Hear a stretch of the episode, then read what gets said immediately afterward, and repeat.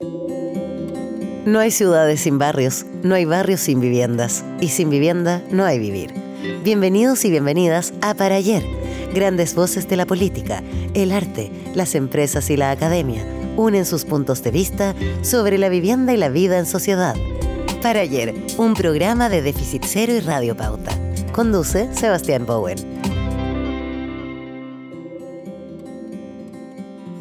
Bienvenidos a un nuevo capítulo de Para Ayer, programa conjunto entre Déficit Cero y Radio Pauta, donde buscamos eh, conocer y reconocer la importancia de la vivienda, los barrios, la ciudad, pero finalmente como espacio de vida, de convivencia, de experiencias humanas, eh, y vamos construyendo en conjunto.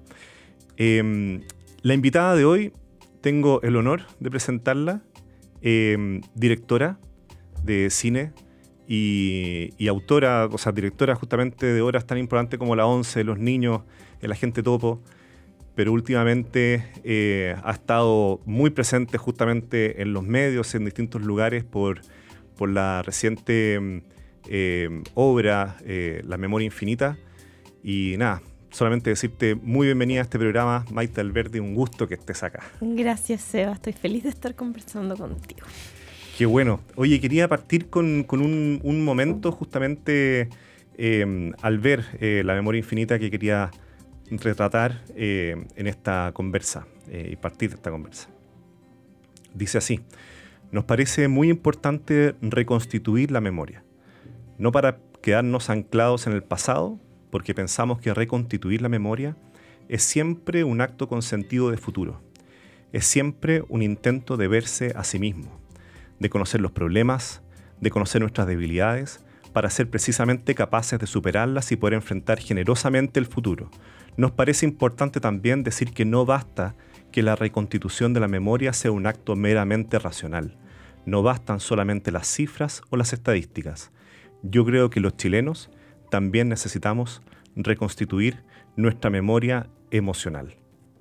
Estas son palabras que, que, que, da Augusto Góngora justamente el momento en que lanza en el año 89 el libro La memoria prohibida, palabras que están retratadas eh, en, la película, La memoria infinita, y que quería poner a colación en este primer momento de la conversación porque son muy simbólicas de la película en, general. Eh, la memoria infinita, ¿qué es eh, la memoria infinita? ¿Es la memoria infinita, Maite Alberdi? Es la memoria infinita. Creo que el título, el título hay una decisión de punto de vista. Y me encanta que hayas partido con ese texto porque es un texto que también define el tema y desde dónde nos estamos parando y que tuvimos mucha suerte al final de encontrar ese archivo porque es Augusto el que nos está diciendo de dónde leer eh, la película y me está diciendo a mí cómo pararme en el año que la estoy estrenando y, también frente a su pérdida de memoria, que mm, lo importante del texto es que hay permanencia y la permanencia de la memoria y en la película para mí está en el cuerpo y está en los sentimientos y está en la memoria emocional, no en las cifras ni en los números. O sea, vemos un Augusto que no se acuerda cuánto tiempo lleva con la Paulina, que no es capaz de decirle 20, 20. Mm. Ayúdame, no me acuerdo, no, no sabe, pero... Con este Alzheimer, qué sé con yo. Con este Alzheimer que tengo, ayúdame. Pero sabe que no tuvieron hijos porque ya no quería, que eso era algo que a él le dolía y de ese sentimiento se acuerda. Eh, sabe, se acuerda del sentimiento de la casa, se acuerda de los dolores de dictadura hasta el final, como, y, y los puede narrar, las pérdidas se acuerda del amor hasta el último día. Entonces hay un sentimiento que permanece en el cuerpo, que no es explicable desde lo racional, desde donde hemos entendido mm, o desde donde nos han hecho entender la memoria en la educación, como desde el aprendizaje numérico, estadístico, de retención de información, pero yo vi a una persona que eh, el cuerpo retuvo, el cuerpo retuvo sentimientos y creo que desde ahí nos tenemos que parar y como dice él, desde ahí tenemos que reconstruir. también hay en la película que me hace mucho sentido con, con ese discurso, está la radio en pandemia, como una radio COVID que está diciendo, hoy día murieron 40 personas, los enfermos son tantos, y él dice, ¿los mataron ¿O qué? Entonces ya su recuerdo es, los mataron, para que muera esa cantidad de gente, los mataron. Pero esa radio también está lo mismo, en las cifras, en los hechos, en los números. Pero ¿qué está pasando en esas historias? ¿Qué está pasando en esas familias? ¿Cuál es el sentimiento detrás de esas pérdidas? Es lo que creo que hay que comunicar y que es lo que trasciende. Hoy día no podemos negar los dolores. Qué, eh, qué potente, porque cuando conversábamos justamente antes del programa, Em, que lo que hace la memoria infinita, la película, ¿cierto? Es que también trata de reproducir de alguna manera la conexión con esa, con esa memoria infinita, parafraseándote de que cada uno tiene, mm. eh, al ser, eh, al conectarte con emociones, en el fondo súper, em, y que de alguna manera el día a día eh, te lleva a, no conectarte. Y por eso, yo te comentaba, o sea, para mí fue una inmersión en uno mismo, eh, mm. finalmente, al ver la película, porque te vais conectando con emociones que hace bien conectarse, que, permite construir, ¿cierto? Que permite reconocer. Em, entonces, yo creo que en ese sentido la, la, película es una reproducción de esa memoria infinita. Em, eh, gracias. Mm. Y creo que mm, es una memoria de todos, como, como dices tú, es un ejercicio de conectarse con las emociones propias. Hay que tener tiempo para conectarse con las emociones propias porque hay que hacerse cargo. Y, y al mismo tiempo, a mí me pasa que la película funciona en todos los países, pero creo que acá está narrando con muchas memorias personales, como hay un Chile que a mí también me da una nostalgia. Mm. Eh, como de una sensación perdida, como de un optimismo de una generación, de una forma de hacer periodismo que está ahí, que se está difuminando. Entonces también hay, mucho de eso, no solo de la historia de ellos dos, sino de cómo nos sentimos hace 30 años, como, como, qué ha pasado y, y, qué se ha ido perdiendo eso. Y de hecho, si, si, si de conectarse con emociones se trata, eh, de alguna manera tu oficio, tu trabajo ha sido a partir justamente de mm. eso. Em, y, las emociones tienen un lugar. Ese lugar ha sido generalmente al interior, ¿cierto? De los hogares, de, espacios que son eh, cotidianamente íntimos y que de alguna manera han salido a una luz más pública a través del, trabajo que tú también has podido hacer. Tu propia productora se llama Micromundo, súper simbólicamente, ¿cierto? y, y, qué ¿Por qué fue eso en el fondo? ¿Por qué fue ese camino? ¿Qué, fue llegando a, meterse con la cámara justamente en la intimidad, ¿cierto? Y poder rescatar desde ahí eh, lo, que, lo, que puede construir con el resto que está viendo. Mm, yo creo que está muy ligado a lo que estábamos hablando y es precisamente lo que dices de las emociones, que yo creo que mi rol como cineasta es eh, observar la realidad y dar cuenta de la realidad. Como documentalista, como entiendo el rol social del documental, como eh, mostrar lo que pasa, plantear temática y, quizás las políticas públicas también están pensadas de las cifras, desde las estadísticas, desde los números. Eh, mi rol es contarlo desde los sentimientos y desde las experiencias individuales. Entonces, todas mis películas están en espacios muy cerrados. Eh, no, no, salgo a hacer entrevistas y, desde mm, grupos específicos también muy cerrados, como una familia, un grupo de amigos, un grupo de amigas, em, y así, un hogar donde hay 60 personas, un hogar de ancianos. Eh, y creo que en esos espacios cerrados es donde como permea todo lo que está pasando afuera y todo lo que se discute en términos de políticas públicas muchas, muchas veces, o sea, está en todas mis películas, pero está desde la experiencia individual y desde el sentimiento que se cuela en esos espacios cerrados. Entonces, para mí ese espacio cerrado finalmente es un reflejo total de lo que está pasando, que yo no puedo dar estadísticas, que no es mi rol, mi rol es ilustrarlo. Entonces, lo ilustro desde el micromundo. Y, y creo que tienen en común todas mis películas, o sea, también hay discursos del encierro ahí, o sea, como de cómo hemos aislado a las personas socialmente en los espacios. O sea, creo que si vemos los niños, el topo y la memoria infinita, las tres tienen en común que las personas dependientes crean burbujas en espacios cerrados y no dialogan físicamente ni con el barrio ni con el entorno social. O sea, los niños van a un colegio mm. donde van ahí todo el día, los encierran y crean su burbuja y es increíble porque tienen una dinámica que yo agradezco porque hay jerarquía, o sea, yo defiendo ese, ese modelo también porque hay una normalidad donde crean su propio mundo, pero al mismo tiempo no tienen ninguna conexión social. Hay una escena que para mí es como índice en, en los niños, que la pensé para empezar y después la moví, que es,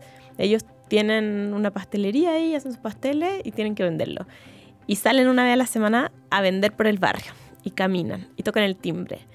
Y nadie les compra y nadie les abre la puerta y es solo un timbre que es como, oh, la están vendiendo. No, o sea, como que nadie se gastó en salir a abrir ni en ver quién está vendiendo ni qué era. No, no, no, no, no, no, no. O sea, era como un delivery que estaba ofreciendo y que nadie abrió la puerta. O sea, como ni siquiera se produjo ese contacto de abrir una. O sea, era tan simple como mirar quién está vendiendo. Entonces se pasean, se pasean y no venden nada. En el, el agente topo es lo mismo, son personas mayores que están en un hogar, que tienen su propia dinámica, que es fantástica, que funciona súper bien ese mundo, pero que no tienen ningún vínculo con la sociedad y que los dejaron abandonados en ese espacio, donde tienen cariño. No digo que estén mal en ese lugar, porque no están, de eso se trata la película, de mostrar que están bien, pero que no tienen conexión. Y en la memoria pasa lo mismo de otra manera, porque yo, yo partí porque me llamó la atención lo contrario. Yo vi a una Paulina y a una pareja que decide integrarse. O sea, yo estaba haciendo una clase en una universidad y la Paulina trabajaba ahí y la vi con Augusto y vi que la llevaba al trabajo y que todo su entorno laboral cuidaba con ella y cómo lo acompañaban y dije, este es el modelo, o sea, realmente tenemos que cuidar entre todos, ya sea personas con demencia, niños, lo que sea. O sea, no se puede aislar el cuidador todo el tiempo. Entonces, ese ejemplo para mí fue increíble. Y está en la película y se ve en el teatro, que Augusto iba a todos los ensayos y se sentaba a todas las funciones. Y desde ahí la había planteado, pero vino la pandemia, entonces tuvieron que encerrar. Bueno, y en el encierro se deterioró y al final se quedaron solos, muy encerrados, en una casa también. Una casa que queda aislada y a la cual la gente no va. Entonces lo mismo que sucede en el topo y es lo mismo que sucede en los niños, que se crean estas burbujas de cuidadores y pacientes. Claro, y que nos hace pensar finalmente mientras te escuchaba como de alguna manera el, modelo de interacción que tenemos en barrios, en ciudad, eh, eh, esta lógica que se está instalando cada vez más de, la idea como de, los, de, una sociedad de los cuidados, eh, que justamente lo que busca es repartir eso y no dejarlo únicamente el vínculo familiar. Si al, final lo que empieza a suceder cuando las instituciones o los estados, ¿cierto?, no logran generar sistemas de protección, eh, es, que, es que la familia pasa a hacer eso, ¿cierto? Y, la familia que te tocó nomás. en ese sentido, hay una... Mm, tú con, tu trabajo te has metido en ese, en ese espacio, te has metido en las casas, tú mencionaste eso, de hecho el escenario de tus obras es finalmente la casa, em, pero es también el hogar. Entonces, ¿qué es lo que hace, Maite, una pregunta que no es tan fácil de dilucidar, que una casa sea un hogar? Mira, eh, Isabel Allende, se me quedó grabado, decía en Paula, una casa es hogar cuando en ella nace y muere gente. Como estoy muy de acuerdo con eso, pero yo creo que una casa es hogar en la medida que se construyen vínculos familiares y, yo creo también en la casa abierta, como en, el espacio para compartir, en el espacio que has eh, vivido muchas experiencias conjuntas, como no, no es, o sea, la casa, mm. no sé, cuando uno se cambia de casa, cuesta mucho, por mucho que uno le guste la casa, porque por algo la eligió, cuesta mucho sentirla propia, más allá de decorarla, es como solo la experiencia te hace sentir que es tu casa. Eh, hay una escena muy linda en la memoria que mm, la, están viendo el eclipse y la Paulina le dice a Augusto, ¿te gusta tu casa? Y él le dice, nuestra casa. Como, ¿Por qué dices tu casa? Y, se mm. enoja un poco de nuestra. Ya, perdona, Augusto, nuestra. Y, hay algo ahí que tiene que ver con que, claro, era la casa de Augusto, la Paulina se va a vivir allá, la remodelan y como él siente que ella no tiene la conciencia de hogar común, o sea, como que era el hogar de él y que ella llegó a habitar este hogar. Pero por supuesto que es de los dos, pero es importante el lenguaje en ese sentido y, la, y la, pertenencia. Y, y, Augusto vivió ahí toda su vida adulta, entonces claramente era hogar. Y en ese sentido, si uno pensara que la casa eh, puede ser un hogar en la medida que existan esos vínculos, esa experiencia, ¿cierto? De alguna manera, en la medida que exista eh, al interior eh, lo, propio de lo humano y las vinculaciones humanas, de las relaciones humanas. Em, si hiciéramos el símil en el país, y el país fuera una casa, em, y el país pretendiera ser un hogar, yo te haría la misma pregunta, ¿te gusta nuestra casa? creo que me, ha costado entender últimamente nuestra casa. Eh, y en términos de cuidados, no, no me gusta nuestra casa. Siento que precisamente pasa eso, que no, no es una casa que cuide, no es una casa, em, o sea, es una casa que donde sirve lo funcional y lo que responde a lo práctico y, que genera que muchas comunidades estén aisladas en general. Y esa es mi obsesión y lo que he venido trabajando y no sé cómo se soluciona.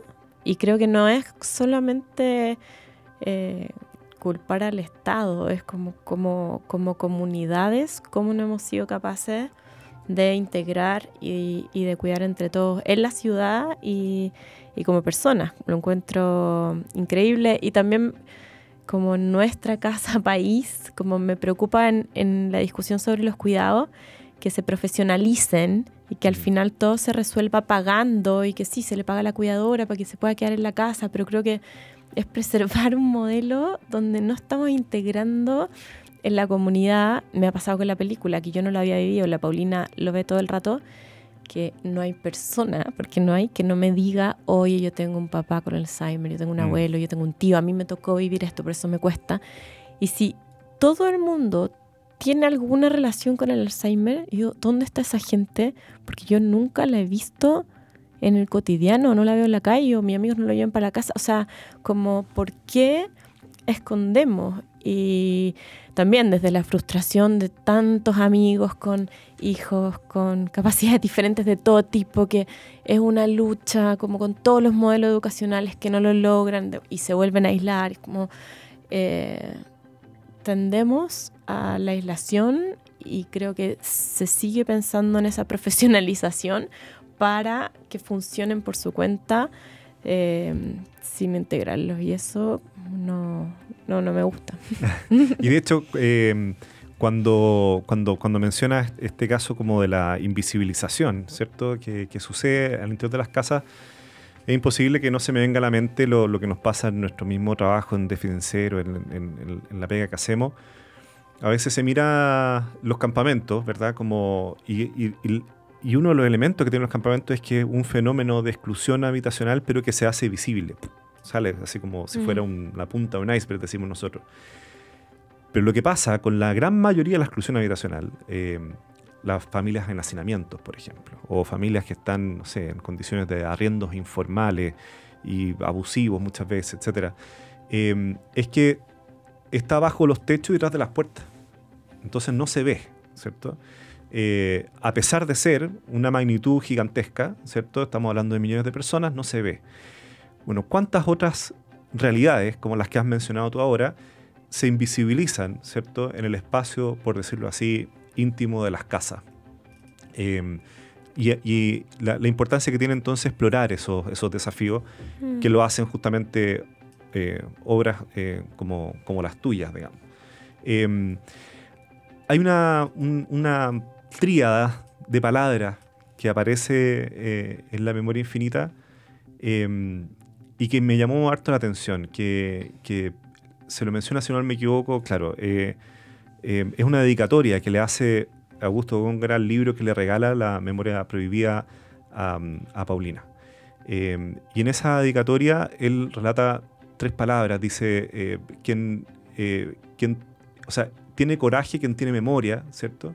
y quien tiene memoria es un, es un sembrador, y tú eres una sembradora, mm. eh, me llamó la atención, ¿cómo interpretas tú la conjunción de esas tres eh, elementos. Hoy yo lo leo tan desde Augusto como me siento que está viendo en ella algo para hablar también de sí mismo. Le dice, claro, los que tienen coraje son sembradores como tú, que sabes de la memoria, que tienes coraje y eres sembradora. Y, y a mí me pasó en esta pareja que yo partí queriendo contar solo una historia de amor y los hijos me decían, bueno, pero alguien tiene que hacer la película a gusto, con lo que hizo, con su pasado, con su archivo. Y yo les decía, no, yo no soy la persona que voy a hacer el legado a gusto, eso lo va a hacer mucha gente, o sea, no es mi tipo de cine, yo me voy a centrar en la relación de amor que tienen ellos ahora y no voy a usar archivos, como no ir al pasado. Y me pasó que para entender esa historia de amor en todas sus dimensiones, acá también está lo público y lo privado, la relación íntima estaba tan ligada a su historial público y a sus acciones profesionales y a, sus luchas públicas que yo no lo podía esquivar porque vuelvo, como se colaba en la pared de la casa, o sea, como a gusto viendo un archivo con la Paulina el teleanálisis diciendo, ay, me acuerdo cuando murió parada, y va ahí, se acuerda y como de ahí va van saliendo para afuera y sus luchas fueron parecidas y muy claras. Entonces, yo creo que el coraje, o sea, el coraje es una definición de identidad de ambos y de Augusto con una valentía para atreverse a agarrar la cámara en un momento en que no, como que era riesgoso salir a la calle. Em, al mismo tiempo después, él, es muy lindo porque él dice, yo hice dos crónicas en, en, este país. Mm. Hice la crónica de un país de la muerte que llevó a la vida con el teleanálisis y después me tocó hacer las crónicas de los creadores de este país. Y la valentía para, para hacer ambas crónicas es muy impresionante y además yo digo, La memoria infinita es su tercera crónica que requiere un coraje gigante para él decir, sí, yo quiero hacer un documental sobre mi fragilidad porque tanta gente me abrió la puerta para mostrar el dolor y la fragilidad que como yo no voy a mostrar la mía. Y eso es coraje. Y eso también es sembrar porque es como estás eh, filmando para, eh, o sea, estás poniendo semillas que ahora viven solas, o sea, toda una generación se acuerda de los programas culturales de Augusto, como tuvimos una conciencia de, como un despertar cultural que no teníamos por esas eh, pequeñas cosas y que prevalecen en, en, la memoria. Entonces yo creo que en esas tres palabras se está definiendo él, está definiendo su consecuencia y, y también a ella, como que ahí se cruzan.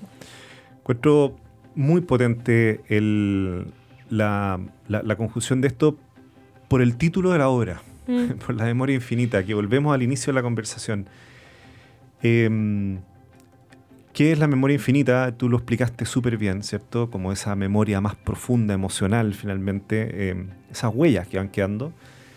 Eh, y uno lo puede llevar a la sociedad, eso mismo, ¿cierto? Entonces uno puede decir, bueno, Em, también la memoria infinita son, son las obras, digamos, son las obras lo que uno siembra mm. eh, y, que, y, que, otros después pueden también gozar y van a recordar y finalmente nos recuerda que, que, que el ser humano es en la medida que va con otros, eh, antes, después y en conjunto, ¿cierto? Mm.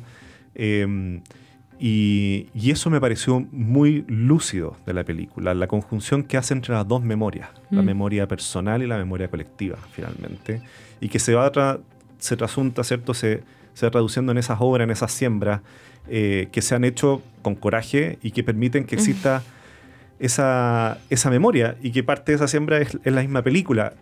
Esa, esa lógica la, la, encontré muy potente, sobre todo en los tiempos que estamos hoy día en el mm. país recordando, finalmente. Eh, a mí me pasó que yo lo fui descubriendo como en el camino. Siento que ellos me fueron dando las señales para construirlo desde ahí.